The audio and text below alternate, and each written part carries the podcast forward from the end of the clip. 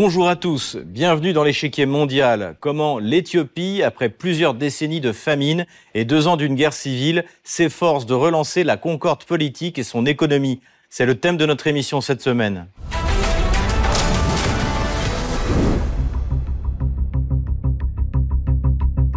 Le Premier ministre éthiopien Abiy Ahmed a annoncé que les négociations entre le gouvernement éthiopien et l'armée de libération Oromo avaient commencé mardi 25 avril en Tanzanie. Cela s'inscrit dans la volonté du gouvernement éthiopien de mettre fin aux guerres civiles qui ensanglantent et ruinent le pays depuis plusieurs années. Prix Nobel de la paix en 2019, le Premier ministre semble avancer avec détermination, mais son action ne peut se contenter d'être uniquement politique. L'Éthiopie est dans une situation économique catastrophique qui se caractérise par une succession de famines et par un État impuissant car sans revenus et sans énergie. Addis Abeba compte sur la mise en œuvre de son barrage sur le Nil pour renflouer ses caisses, mais doit faire face à l'hostilité affichée de son voisin égyptien. Malgré une volonté politique qui force le respect, le chemin vers la paix et la prospérité semble encore long et semé d'embûches pour le Premier ministre Abiy Ahmed.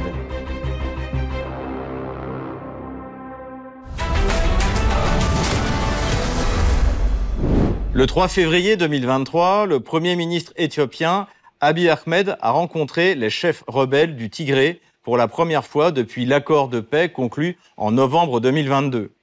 Lors d'un entretien qui s'est voulu cordial, il a annoncé une série de mesures visant à normaliser les relations avec les officiels du TPLF, le Front de libération pour l'indépendance du Tigré. Le Premier ministre Abiy Ahmed a rencontré le gouvernement fédéral et le comité de négociation de paix du Front de libération du peuple du Tigré, TPLF. Nous avons vu des éléments positifs liés à la mise en œuvre de l'accord de paix et des questions qui manquent et qui devront être abordées dans l'avenir. Le gouvernement a fait preuve d'un grand engagement dans la mise en œuvre de l'accord jusqu'à présent. En tant que gouvernement, nous avons fait ce que nous devions faire conformément à l'accord. Nous continuerons à renforcer cet engagement. En Éthiopie, ces 50 dernières années se sont succédés un empire traditionnel chrétien, une junte marxiste, puis, à partir de 1995, une fédération multiethnique de près de 120 millions d'habitants. La pauvreté est largement répandue et se traduit régulièrement par des famines. La diversité ethnique a été une force dans l'histoire éthiopienne en protégeant le pays face aux envahisseurs italiens, le préservant de la colonisation. Mais aujourd'hui, c'est à l'origine de sa principale fragilité politique interne. Le 24 avril 2023, le Premier ministre éthiopien Abiy Ahmed a annoncé l'ouverture imminente de négociations de paix avec l'OLA, un groupe de rebelles actifs dans la région de l'Oromia qui enserre la capitale Addis Abeba. Éthiopie. L'État envisage de négocier avec les rebelles Oromo. Depuis le début du conflit, l'OLA a invariablement appelé à un dialogue pacifique comme seule solution viable. Poursuit l'organisation, il est réconfortant de voir que le régime est enfin parvenu au même constat. Cherchant la conciliation à l'intérieur comme à l'extérieur, le Premier ministre Abiy Ahmed a reçu le prix Nobel de la paix en octobre 2019 pour s'être réconcilié avec l'Érythrée, cette ancienne région éthiopienne ayant obtenu son indépendance au début des années 90. Cependant, en novembre 2020, le manque de développement de l'Éthiopie, la famine et les luttes armées héritées de l'opposition à la junte marxiste ont contribué à faire ressurgir un conflit militaire au Tigré, province au nord de l'Éthiopie. Face à ce groupe armé qui tentait de s'emparer de l'administration du pays par la force, le gouvernement éthiopien a dû se montrer ferme. Ce conflit a provoqué une situation humanitaire particulièrement grave. Les forces éthiopiennes du Tigré affirment que les Érythréens élargissent leur offensive de guerre. Des millions de personnes dans le nord de l'Éthiopie, y compris dans les régions voisines d'Amara et d'Afar, ont été déplacées et des dizaines de milliers de personnes auraient été tuées depuis que le conflit a éclaté. L'accord de paix signé avec le TPLF en novembre 2022 en Afrique du Sud entérine l'intégrité et l'ordre constitutionnel éthiopien et se veut conciliateur. Déclaration commune du gouvernement de la République fédérale démocratique d'Éthiopie, FDRE, et le Front de libération des peuples du Tigré, le TPLF. Il est dans l'intérêt de l'ensemble du peuple éthiopien de laisser ce chapitre derrière lui et de vivre dans la paix et dans l'harmonie. Le gouvernement éthiopien poursuivra ses efforts pour rétablir les services publics et reconstruire les infrastructures de toutes les communautés touchées par le conflit. Cette instabilité liée à la situation multiethnique de l'Éthiopie est de surcroît entretenue par le faible développement économique du pays. Pour sortir de la pauvreté et ainsi se développer, l'Éthiopie a eu l'ambition dès les années 1970, de construire un barrage hydroélectrique sur le Nil bleu, affluent du Nil qui représente près de 80% de son débit d'eau. Cependant, l'Égypte, craignant de voir son propre débit diminuer, s'est toujours opposée à ce projet. Nous n'allons pas attendre de mourir de soif en Égypte. Nous irons en Éthiopie et nous y mourrons. Profitant de l'affaiblissement de l'Égypte lors de la révolution arabe de 2011, l'Éthiopie se précipite pour construire le grand barrage de la Renaissance, GERD. Le premier ministre de l'époque, Meles Zenawi, explique le projet à la télévision égyptienne. L'utilisation des eaux du Nil n'est pas un jeu à somme nulle. Cela ne veut pas dire que si les pays riverains situés en amont en profitent, l'Égypte et le Soudan doivent perdre. À pleine capacité, ce barrage permettra de produire 6000 MW, ce qui devrait plus que doubler la production d'électricité éthiopienne. Cela assurera à Addis Abeba une rente équivalente à 580 millions de dollars par an en exportant 2000 MW vers ses voisins. De quoi faire de l'Éthiopie un acteur majeur dans la région et ainsi la placer sur la voie du développement. Répondant aux intimidations du Caire, le Premier ministre Abiy Ahmed se montre déterminé à poursuivre le projet pour le bien de son pays. Il convient de souligner qu'aucune force ne pourrait empêcher l'Éthiopie de construire un barrage. Si la guerre devenait nécessaire, nous pourrions préparer des millions de personnes.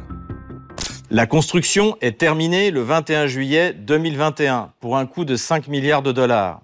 L'épineuse question du remplissage du réservoir d'eau du barrage se fait alors pressante. Et l'Égypte met en garde l'Éthiopie contre l'utilisation de l'eau. En fin de compte, je vous le dis et je le dis à tous nos frères éthiopiens, vous ne devrez pas en arriver à saisir une seule goutte d'eau égyptienne, parce que toutes les options sont ouvertes. La situation s'est tendue suite au premier remplissage du réservoir par l'Éthiopie durant la saison des pluies à hauteur de 5 milliards de mètres cubes d'eau à l'été 2020. Addis Abeba a agi sans consulter ses voisins.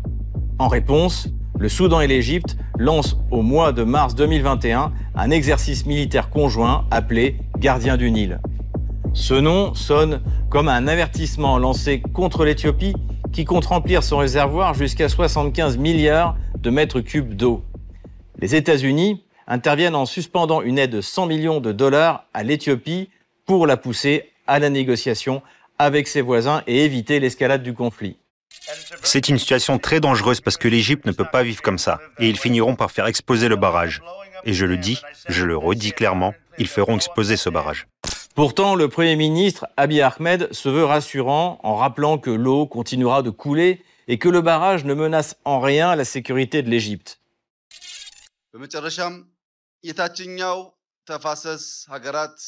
Les pays en aval, les frères, les peuples d'Égypte et du Soudan.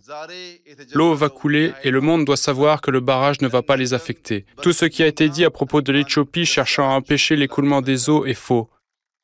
Malgré les promesses éthiopiennes de ne pas porter atteinte à l'Égypte, cette dernière réclame un accord de régulation contraignant, ainsi qu'un échelonnement du remplissage du réservoir d'eau. l'Égypte et l'Éthiopie seraient proches d'un accord sur le grand barrage de la Renaissance. Lors du dernier cycle de négociations sur les aspects techniques, l'Éthiopie aurait rejeté les exigences d'Égypte selon lesquelles le remplissage du réservoir devrait s'étaler sur une période pouvant durer entre 12 et 20 ans.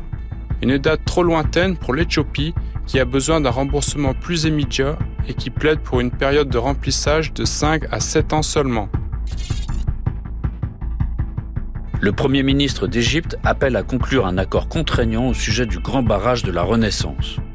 Le Premier ministre d'Égypte, Mostafa Madbouli, a exprimé le désir de l'Égypte d'arriver à un accord contraignant pour le remplissage et l'exploitation du grand barrage de la Renaissance, afin de satisfaire les intérêts de toutes les parties, en trouvant un équilibre permettant à l'Éthiopie de bénéficier du barrage, aussi bien du point de vue de la production d'électricité que du développement durable, sans causer de dommages aux pays en aval, l'Égypte et le Soudan.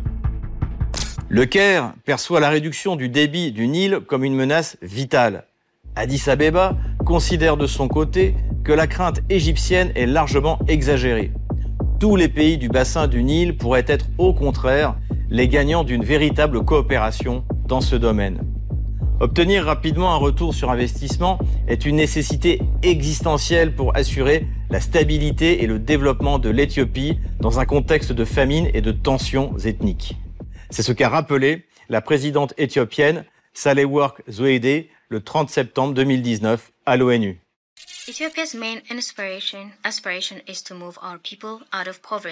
L'aspiration principale de l'Éthiopie est de faire sortir les gens de la pauvreté. Nous cherchons à procurer une vie décente à tous les citoyens. Néanmoins, la triste réalité est qu'aujourd'hui, presque 65 millions d'Éthiopiens n'ont pas d'accès à l'électricité et le grand barrage de la Renaissance sur le Nil bleu génère à peine de l'énergie hydroélectrique pour offrir à nos populations la possibilité au moins de dîner avec la lumière allumée. Ainsi, l'avenir de l'Éthiopie passe par son développement économique qui repose d'une part sur le maintien d'une concorde civile durable et sur un développement en bonne intelligence avec ses voisins d'autre part. Pour en parler, je reçois Bernard Lugan, directeur du blog L'Afrique réelle. Bonjour Bernard Lugan. Bonjour. Bienvenue sur RT France. Parlons d'abord de la politique intérieure de, l'Éthiopie. Le Premier ministre euh, Abiy Ahmed semble mener une politique conciliatrice avec les diverses oppositions internes. Est-ce qu'on assiste enfin à une stabilisation politique de l'Éthiopie euh, sous son égide et selon vous, plus globalement, quel est l'état de la situation politique euh, en interne dans, le pays? Alors, l'Éthiopie est un, vieil empire hein, qui est millénaire et c'est un empire qui est une mosaïque ethnique. Et cette mosaïque ethnique euh, connaît des mouvements centripètes et centrifuges. Alors, quand l'Éthiopie a un pouvoir central fort, elle contrôle ses périphéries et sa mosaïque, et c'est le contraire quand le pouvoir est faible. Et à travers l'histoire de l'Éthiopie, sur la très longue durée, euh, une ethnie était dominante, c'était l'ethnie des Amaras. Ethnie des Amaras qui a été remplacée euh, au pouvoir il y a une quinzaine d'années, une vingtaine d'années par l'ethnie des Tigréens. Et aujourd'hui, ce sont les Oromos qui sont au pouvoir avec l'actuel euh, Premier ministre. Les Oromos qui sont majoritaires dans le pays et qui s'étaient soulevés contre les précédentes entités politiques. Alors toute la politique euh, éthiopienne est une politique euh, qui est une politique à la fois euh, d'évitement de l'éclatement, mais d'organisation du fédéralisme. Hein. Donc c'est assez compliqué et c'est assez subtil. C'est une alchimie qui est assez complexe. Alors on a pu croire il y a quelques années que l'Éthiopie allait éclater, et finalement chaque fois qu'une nouvelle ethnie arrive au pouvoir, euh, la réalité étatique est tellement puissante que cette ethnie qui était euh, autonomiste ou très fédéraliste, finalement, devient euh, centralisatrice et maintient la mosaïque. C'est ce qui se passe aujourd'hui. Et ceci est fondamental. Alors, si on oublie cela, on ne voit pas la réalité, parce que les définitions politiques ne veulent rien dire. Ce sont des réalités qui sont des réalités ethnopolitiques du jeu interne de, de, ces grandes ethnies dans, et, dans, leur région d'origine. Les, chefs des groupes armés et le gouvernement semblent toujours ouverts à la négociation, l'un envers l'autre, malgré cette mutuellement être accusés d'exaction pendant, pendant des années. Comment est-ce que vous l'expliquez? Oui, bon, les Tigréens ont, été battus, ont été écrasés. Euh, la, la, révolution, euh, pardon, la, la tentative euh, de révolte d'indépendance du Tigré a échoué. Les Tigréens étaient au pouvoir. Ils sont très peu nombreux, les Tigréens. C'est 5% de la population, 6%. Mais ils avaient l'armée avant. C'est pour ça qu'ils ont résisté un certain temps. Alors le premier ministre, alors le premier ministre Oromo euh, les a écrasés, s'est appuyé sur euh, l'Érythrée Et euh, aujourd'hui, euh, si vous voulez, les Tigréens sont obligés d'aller à Canossa. Hein, ils sont vaincus, ils ont perdu beaucoup de monde et ils sont obligés de composer. Alors tout, tout le problème est le suivant euh, le pouvoir central va-t-il leur tendre la main ou va-t-il leur faire plier le genou? Ça, je ne sais pas quelles sont les définitions, je ne sais pas quels sont les rapports à l'heure actuelle. Mais ce qui semble être, c'est que l'Éthiopie ne va pas éclater et que euh, l'Éthiopie va trouver un système dans le cadre de sa constitution actuelle, euh, qui est une constitution ethno-fédérale, euh, pour tenter de garder cette unité. y a-t-il des puissances étrangères qui sont impliquées dans, ces affrontements? Ah ben oui, l'Érythrée d'abord, qui a soutenu à fond euh, le, gouvernement central. Euh, on peut dire que l'armée érythréenne a, donné la victoire à l'Éthiopie, parce que l'armée érythréenne a attaqué par derrière euh, le, le, Tigré. Et il y a eu très probablement du côté du Tigré l'aide des services égyptiens, car pour les Égyptiens, tout ce qui affaiblissait l'Éthiopie, affaiblissait la politique du barrage. On va en revenir, on va peut-être revenir là-dessus si la question vous intéresse. Et euh, donc, évidemment, il y a eu tous ces jeux croisés. La, présidente euh, Sahle Work a plusieurs fois rappelé que 65 millions d'Éthiopiens n'ont pas d'accès à l'électricité. Et la mise en service progressive du grand barrage de la Renaissance, après les, phases de remplissage du réservoir, devrait générer plus de 500 millions de, dollars par an. Quel est l'impact sur le, sur le développement de l'Éthiopie avec ce projet? Alors, euh, on a tendance à croire que l'essentiel est le développement de l'agriculture. Euh, ce n'est pas le cas. L'Éthiopie s'est lancée dans un projet tout à fait extraordinaire, qui est un projet de création d'un hub électrique. L'Éthiopie voudrait être la centrale électrique pour l'Arabie saoudite et toute la péninsule arabique. Donc, en fait, c'est ça. Le fond du problème, c'est cela. D'ailleurs, le projet a été financé par euh, l'Arabie saoudite, par la Chine, etc. Et euh, donc, quand le barrage va vraiment être en, en état de fonctionnement, c'est un barrage qui va avoir la puissance électrique de, de, de plusieurs centrales nucléaires. Euh, il va permettre donc d'électrifier, de fournir de l'électricité à bon coût à toute la péninsule arabique. Ça, c'est le l'essentiel.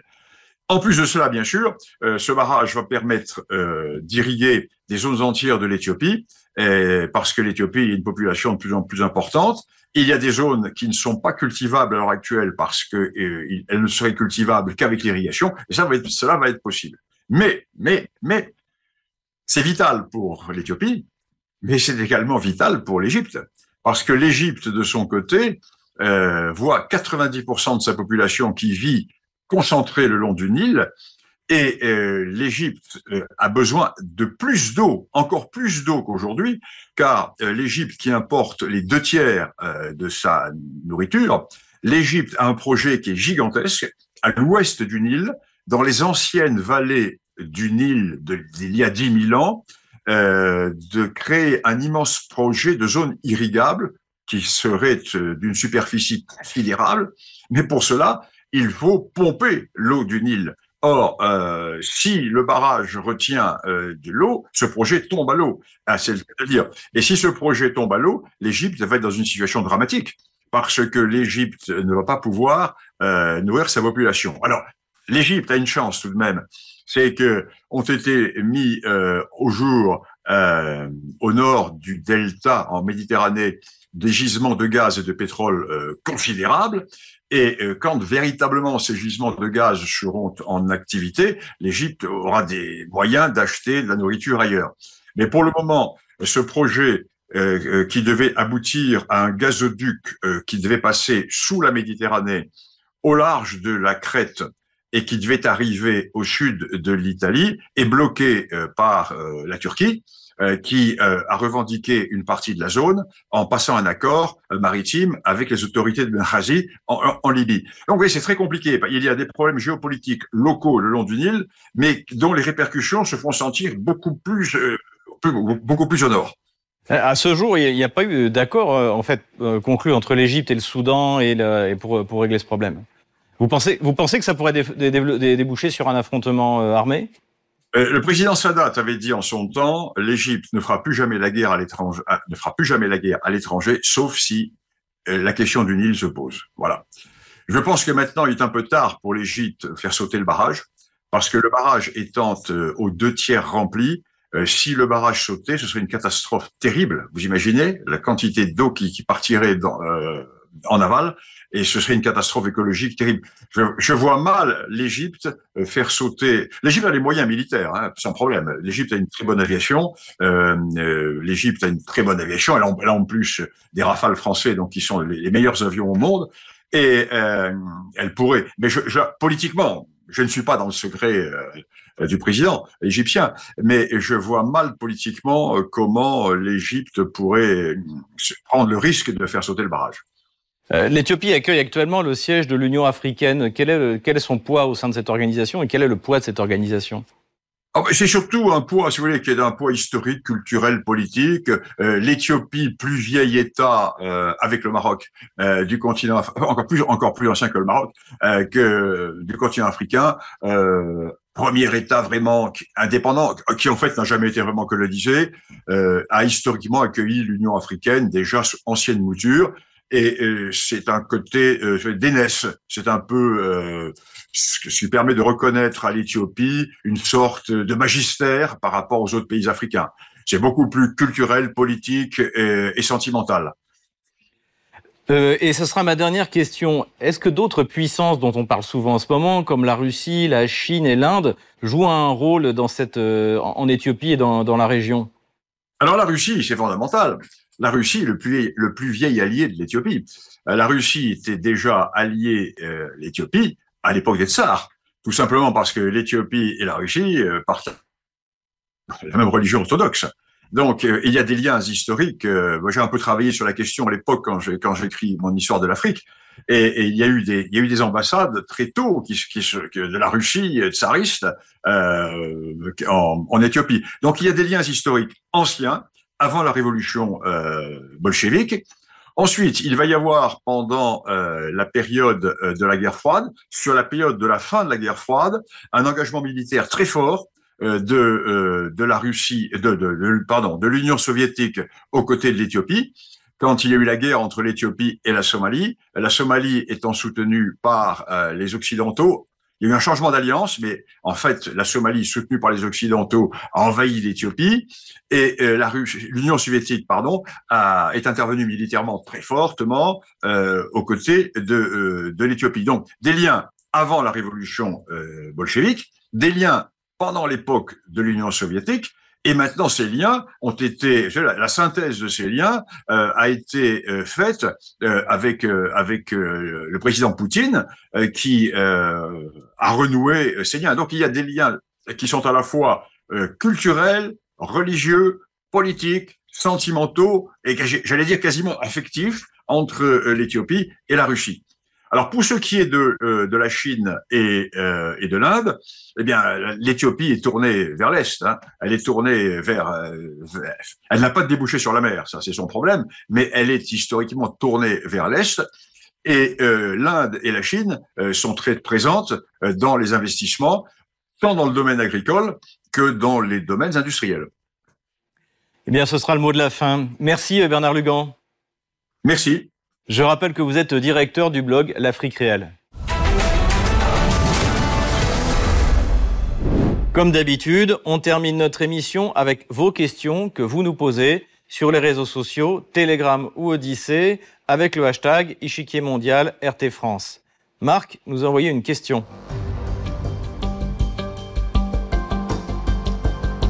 À quoi peut-on comparer la production d'électricité du barrage éthiopien?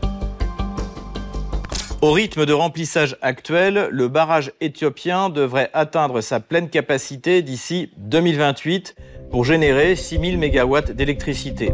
C'est l'équivalent de 10 centrales à charbon fonctionnant à pleine capacité ou 8 petits réacteurs nucléaires français. Ce qu'il est important de noter, c'est que cela représente une production d'électricité constante, 100% renouvelable, et rend l'Éthiopie indépendante. Merci beaucoup de nous avoir suivis. Rendez-vous la semaine prochaine pour un nouveau numéro de l'échiquier mondial. À bientôt sur RT France.